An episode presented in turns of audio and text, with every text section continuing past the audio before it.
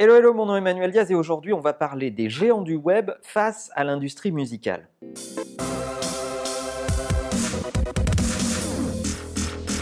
Alors évidemment, vous avez lu et entendu plein de choses sur euh, les GAFA, Google, Amazon, Facebook, Apple, qui se sont attaqués à l'industrie musicale, Spotify qui a installé un nouveau modèle derrière lequel Apple a, couru avec euh, Apple Music, etc., etc.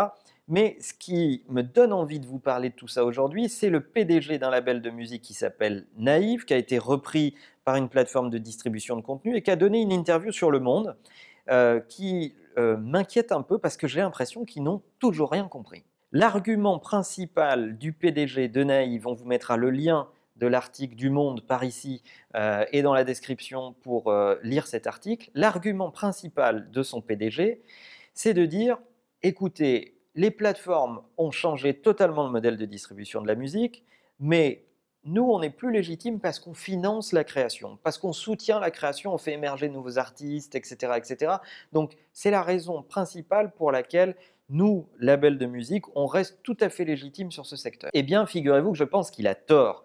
Et il a totalement tort. Et si l'industrie musicale a autant souffert de l'innovation et de l'arrivée des technologies digitales, c'est bien euh, par arrogance d'un côté et par incompréhension totale de ce qui était en train de se passer de l'autre. Est-ce que les deux sont liés? Je pense également. La première chose, c'est que les GAFA euh, et Apple en tête ont totalement révolutionné le schéma de distribution de la musique. Quand Steve Jobs, avec iTunes, a décidé euh, d'arrêter la vente à l'album, mais de permettre l'achat euh, à la musique only, donc juste le soundtrack qui vous intéresse, quand il a déterminé un prix pour l'album et un prix pour le titre, euh, quand il a permis aux gens de fragmenter leur consommation de musique, finalement, l'industrie musicale qui commençait déjà à souffrir du piratage, qui était euh, pas en très très bonne forme, a totalement mésestimé ce qui était en train de se passer. Ce qui était totalement en train de se passer, c'était finalement un profond changement dans le rapport qu'on a à la musique et dans la façon dont on le consomme.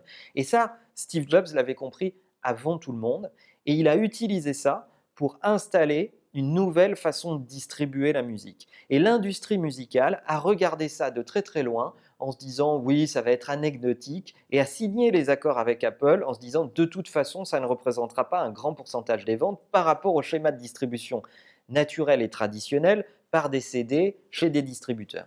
Donc, première chose, ils se sont plantés sur l'observation de leurs contemporains et de leurs consommateurs. Ils n'ont pas cru à la musique numérisée et à la nouvelle façon de consommer la musique.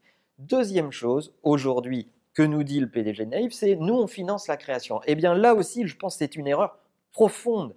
Parce que, à une époque, oui, pour produire de la nouvelle musique, il fallait beaucoup d'infrastructures, des studios enregistrés, du matériel coûteux, euh, parfois dur à maîtriser et à mobiliser pour enregistrer ces maquettes, ensuite les envoyer à des maisons de disques qui les écoutaient et qui décidaient de parier sur vous ou pas. Eh bien tout ça c'est terminé les amis, c'est terminé parce qu'aujourd'hui avec un Mac, très peu de matériel qui en plus est devenu pas du tout cher, n'importe qui peut enregistrer un morceau de musique chez lui, le mettre en ligne sur SoundCloud ou sur YouTube ou dans son Facebook auprès de sa communauté, attirer de l'attention autour de ça et là, déjà, la relation avec l'audience a été désintermédiée. On n'a pas eu besoin d'être financé pour sa création. Ça s'est passé tout seul. D'ailleurs, il y a un artiste qui représente tout à fait ça, qui s'appelle George Barnett, dont on va vous mettre des liens par ici, euh, qui euh, représente tout à fait euh, cette nouvelle mouvance autour de la création faite à la maison. Vous trouverez partout sur YouTube, dans son Facebook, etc.,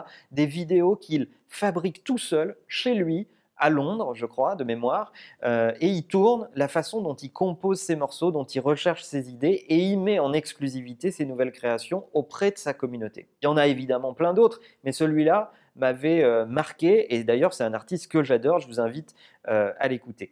Donc si on se résume, un, l'industrie musicale n'a pas compris le nouveau comportement de leurs consommateurs dans la distribution et la façon de consommer la musique. Deux, elle ne comprend toujours pas que sa position n'est plus de financer la création euh, en abaissant le coût d'accès à la création, parce que ça, ils ont besoin de personnes, les jeunes créatifs, pour le faire.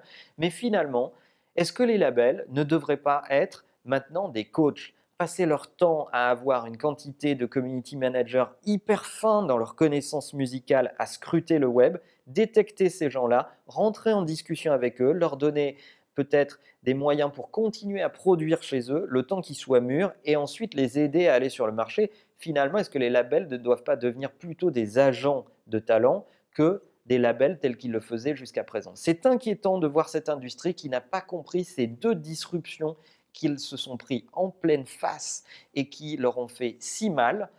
Euh, qu'en pensez-vous? Est-ce que vous pensez que l'industrie musicale a encore besoin de labels? Votre avis m'intéresse dans les commentaires et n'oubliez pas que la meilleure façon de marcher, c'est de vous abonner à la chaîne YouTube. À bientôt